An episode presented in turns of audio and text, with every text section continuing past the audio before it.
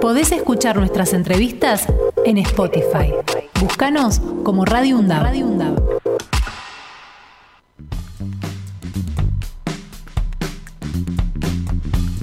Axel Govetnik. Sí, señor. Bueno, vos sabés que como nosotros siempre estamos en búsqueda de poder visibilizar las, los trabajos que se realizan en las distintas áreas de nuestra universidad, tenemos que hablar de lo que va a ocurrir el próximo sábado 2 de septiembre, que va a ser en un horario este, matutino de 10 a 14 horas en la sala de profesores de la sede de Piñeiro, ahí en Mario Bravo 1460, porque se va a llevar a cabo el encuentro para probar juegos de mesas en la UNDAD. Y qué mejor que hablar con su organizadora, la persona que ha gestado todo esto, que es la licenciada Adriana Jotlender. Adriana, muy buen día, ¿cómo estás?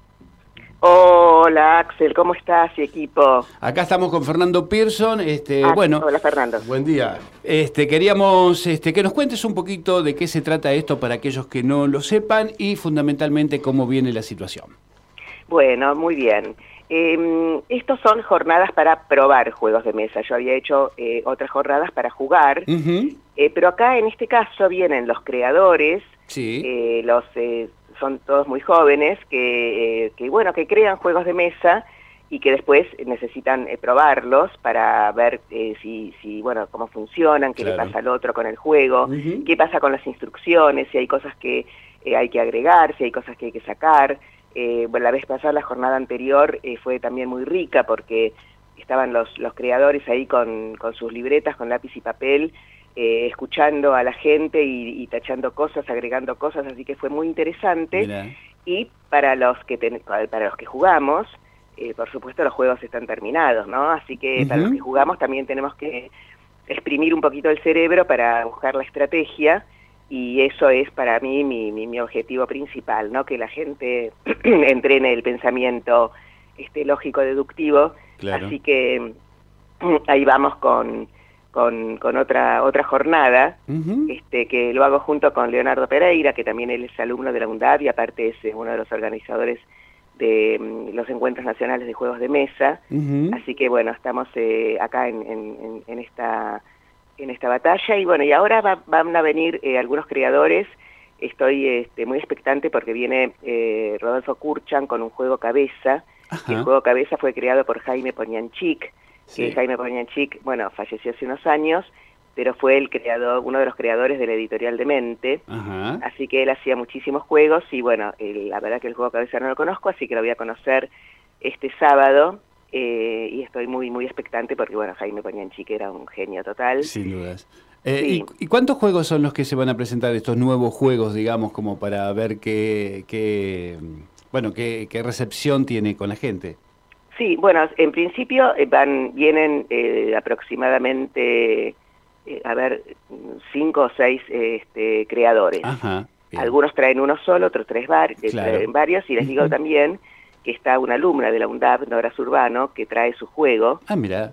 Sí, que incluso lo, lo, había, eh, hay una, una materia también en diseño de marcas sin bases que es creación de juegos, así que bueno, ella empezó a desarrollar su juego, este hace eh, meses atrás nos reunimos también en un bar para ver, para ver su juego, lo estuvo modificando, lo estuvo presentando en otros lugares y ahora viene a presentar eh, también el juego acá en, en la UNDAF para ver cómo funciona le fue haciendo varios retoques a medida que, que lo fue jugando con la gente, así que es muy interesante este, también poder agregar un granito de arena ¿no? en, en, la creación de un juego. Claro. Y, y, ya me avisaron varias personas que vienen con, con, niños, porque los niños también les gusta mucho jugar.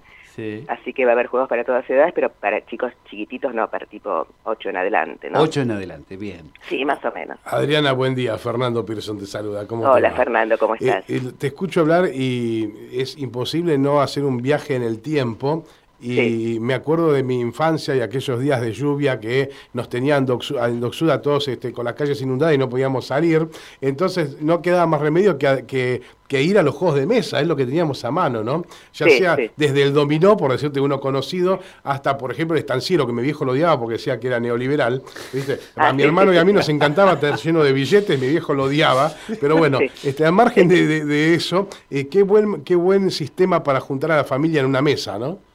Claro, eso es precioso, porque aparte, bueno, el encuentro anterior eh, vinieron padres con niños y, este, y la verdad que era muy lindo verlos jugar, este, porque es una, un entretenimiento aparte muy positivo, ¿no? Esto de, de, tener que exprimir un poquito el cerebro a mí me, me, parece bárbaro y que los padres también impulsen a, a los niños a, que se sienten en una mesa a jugar también habla muy bien de, de, los padres, ¿no? Adriana, eh, vos que estás este, en este métier, ¿qué, ¿cuál es la, cómo es el, el proceso que se necesita para, desde la creatividad, de la imaginación de alguien que está creando un juego, desde las pruebas que se llevan adelante, como en este caso, eh, los retoques que se tienen que hacer como para perfeccionarlo mejor, y después para que termine saliendo en serie, digamos, para que pueda tener acceso a todo el público. ¿Cómo, cómo, se, cómo se hace ese proceso? Bueno, eh, hay algunas cosas que no, no, no estoy tan metida en todo, en, en todo esto, pero bueno, eh, primero, por supuesto, hay que hacer esta instancia. Mm. Algunos de los creadores eh, que vino la vez pasada, Sebastián Martínez, que fue que ganó un concurso que se hizo este, en Cultura de Nación, mm. y entonces, por ejemplo, él presentó un juego y después, eh, bueno, se lo produjeron en, este, en Cultura de Nación. digamos, esto es un proceso donde por supuesto viene la creación, viene la maqueta, eh, se hacen los juegos con los elementos que uno tiene, y después si el, hay, hay gente que, que como que es catadora de juegos, por decir una palabra, este, y que ve, vislumbra si ese juego va a tener algún, por ahí algún valor comercial, y entonces de pronto, bueno, son los que siguen dando los pasos para perfeccionar y para ver la estética y el packaging y todo lo que se necesita para que luego este ese juego esté en una vidriera, ¿no?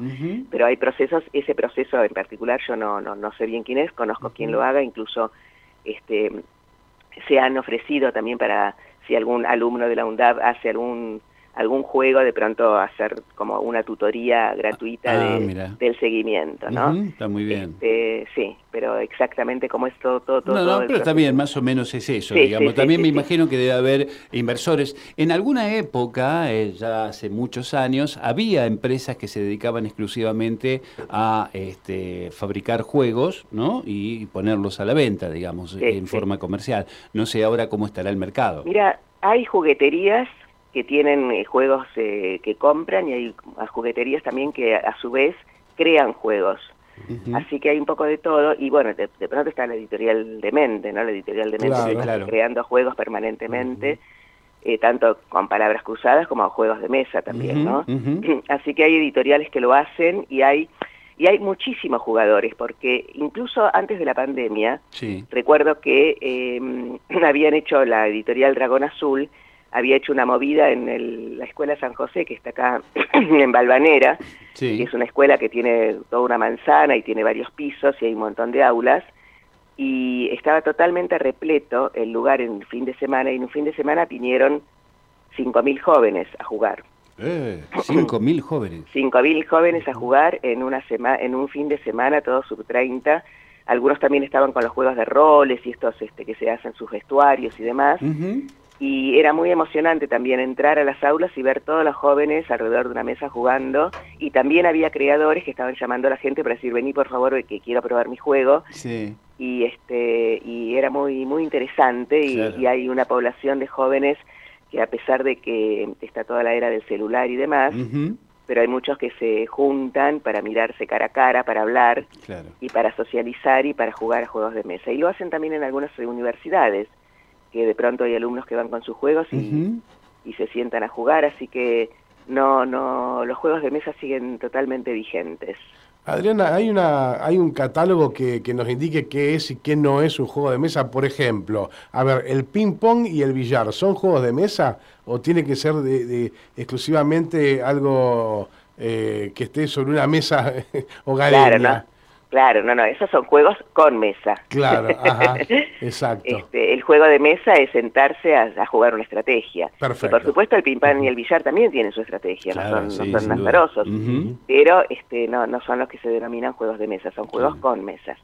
Y me imagino que este, hay una cantidad enorme de juegos de todo tipo, ¿no? Enorme, eh, es inabarcable. Claro. inabarcable, sí sí, sí, Totalmente. Algunos quedan, digamos, ¿no? Digo, recién Fernando nombraba uno que ha sido popular durante generaciones, que ha sido el estanciero. Y después otro que recuerdo, que era el dígalo con mímica, pero eh, dibujando, que era el Pictionary, ¿no? Ajá, puede ser, no, ese no me acuerdo. el, Ludo también. El, Ludo, sí. el Ludo, el Senku. Mira, me puse a acordar, claro. el juego de la vida. El de la boca. Mirá, el hay juego un de la boca. Claro. Hay un montón, hay un montón. El, trivial, que era o también un juego de, de, preguntas y respuestas. Ese que no sé quién ataca al otro, ¿cómo es? Ataca el Tech. El. Ahí claro, Sí, sí, juego de estrategia absoluta de, de, guerra. Sí, bueno, si nos ponemos era famosísimo el sí, Claro. Y después está, bueno, por supuesto, el, el Scrabble, el, ajedrez, las damas, los clásicos, el majón, el, eh, hay un montón de juegos. Eh, la vez pasada también había venido un, este, un creador que trajo como una especie de una, un juego enorme que había hecho con los eh, todas las, piezas eran como esculturas, que era realmente si lo quería comercializar era bastante difícil porque era como muy muy artesanal y muy artístico. Este, y bueno, y hay realmente cada, cada, cada maestrito con su librito y, vienen creadores realmente asombrosos. Tengo uno, me acordé de uno espectacular, que era uno de mis preferidos, el Rusty. ¿Quién se acuerda del ah, Rusty? El Rusty. El Rusty, sí, El mecano era mucho para los chicos del Doxun, no, no llegamos, pero el Rusty llegábamos. es verdad, sí, sí. Hermoso juego. y el mecano, el mecano también. pero ese no era para cualquiera. No, ese era ya era más costoso porque era todo de, de, chapa, ¿no? Era toda chapa metal. Ah, de, sí, de chapa, sí, sí. Sí, sí, totalmente. Bueno, qué maravilla, ¿no? Recordar. Y el Lego, ahora está, después quedó. Se, claro, bueno, después vino el Lego, después el Rusty vino el Lego. Claro, tal, cual, tal cual. Hasta películas han hecho con ¿Entra el Scalectric? No sé. Es una pista con dos autitos que uno corría con los dos autitos sí, eléctricos. Claro. Entra, entra. Eh, no, bueno, el Scalectric no tiene estrategia. No, eso es cierto. Pero qué hermoso momento. Me estoy acordando de todas estas cosas. Es impresionante. Bueno, pero es parte de la infancia. ¿Se puede volver a vivir ahora en esta actividad? Exactamente. Claro, exactamente, exactamente. Así que pueden venir a volver a vivir también el sábado 2 de septiembre, ahí en este en la sala de profesores, que aparte se arma precioso, ese lugar tan lindo que tiene Piñeiro, este, con todas las, las mesas y las sillas de todos los colores y tan, tanta luz así que vamos a estar ahí. Este, si quieren venir a rememorar juegos de mesa, pueden venir con su juego también. Se vienen con sus juegos y ah, quieren jugar con alguien. Aquellos... Claro. Y te pregunto, Te pregunto, Adriana, este, ¿has ideado algún juego? ¿Se te ha ocurrido algo? No, no. ¿No? No. Bueno. La verdad que no. Es una cuenta pendiente. Pero no, claro, exactamente. Eh, tiene que, de pronto tiene que aparecer algo, ¿no? O sea, no, me, no me puse a, sentarme a, tenerlo como objetivo, pero de pronto, de, a lo mejor de tanto mirar, de tanto mirar, de tanto jugar y qué sé yo, por ahí en algún momento se me despierta la lamparita, pero por, ahora no, no, Tengo otro más, tengo otro más. Espera que a Fernando le agarró la nostalgia. El, punti revol con las figuritas, que había que dar las vueltas con la palma de la mano sobre la mesa. Excelente juego de figuritas. No las figuritas. El chupi. No lo tengo. había, que, había que comprar las figuritas y después había que uno le tocaba repetido y se cambiaba dos por uno. Y te jugabas las repetidas. Sí, claro. Excelente. Eh, la payana, los palitos chinos. Las bolitas. Eh, digo, bueno, si empezamos ahí, no vamos a terminar más, ¿no? la cantidad de juegos son impresionantes. Bueno, pero entonces invitamos a todos para el encuentro para probar juegos de mesas en la UNDAD. Esto es el sábado 2 de septiembre, de 10 a 14 horas en la sala de profesores de la sede Piñeiro. Esto es Mario Bravo 1460 en el barrio, en, el, en Piñeiro, justamente. Y ahí este, los vamos a esperar a todos para que puedan disfrutar de una linda jornada ¿eh? en familia y con amigos para disfrutar, divertirse y pasarla muy bien. Claro, exactamente. Venir predispuestos a pensar y a, y a jugar. Exactamente. Bueno, Adriana, muchísimas gracias por esta comunicación y mucha suerte para el próximo sábado. ¿eh? Bueno, ojalá, muchas gracias, muchísimas gracias y si andan por ahí, tienen ganas de sentarse a jugar un jueguito, me encantaría verlo. Ahí estaríamos, ahí estaremos. Un beso muy Bien. beso enorme, muchas gracias. Podés escuchar nuestras entrevistas en Spotify. Búscanos como Radio UNDAB.